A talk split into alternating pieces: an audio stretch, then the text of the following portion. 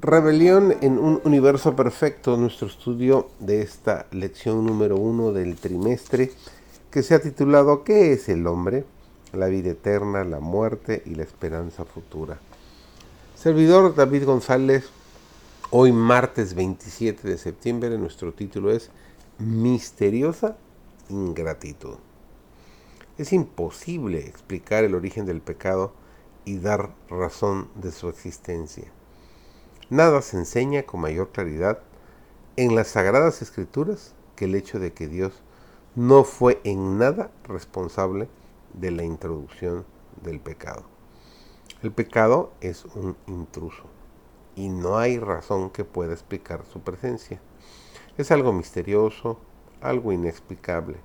Excusarlo equivaldría a defenderlo.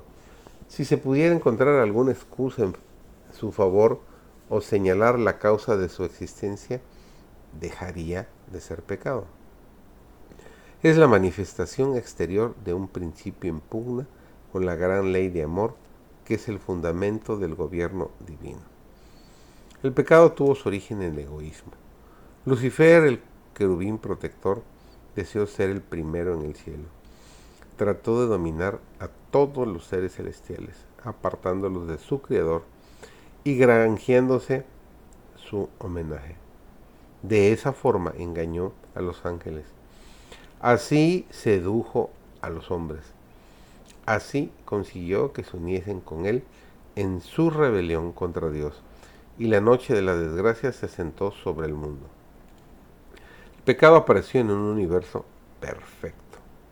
La razón de su principio o desarrollo nunca fue explicada y no puede serlo aún en el último gran día, cuando el juez se sentará y se abrirán los libros. En aquel día será evidente para todos que no hay, ni nunca hubo, ninguna pausa, causa para el pecado.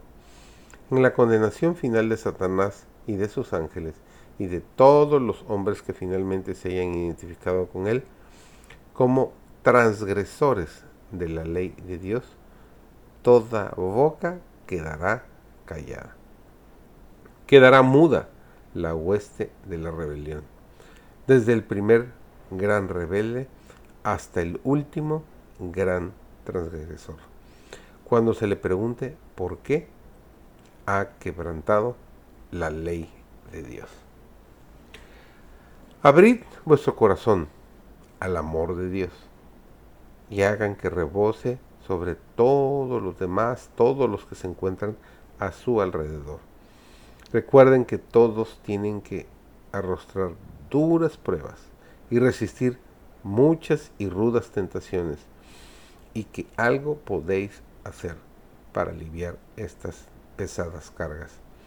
Expresad vuestra gratitud por las bendiciones de que gozáis.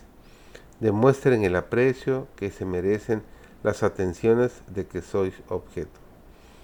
Conserva en tu corazón lleno de las preciosas promesas de Dios, a fin de que puedan extraer de ese tesoro palabras de consuelo y aliento para el prójimo y todos los que te rodean.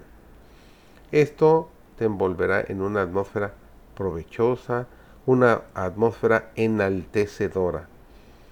Propónganse ser motivo de bendición para todos aquellos que te rodean y verás cómo vas a encontrar modo de ayudar a tu familia y a todos los que te rodean. Que Dios te acompañe en este día y esta sea una realidad en tu vida.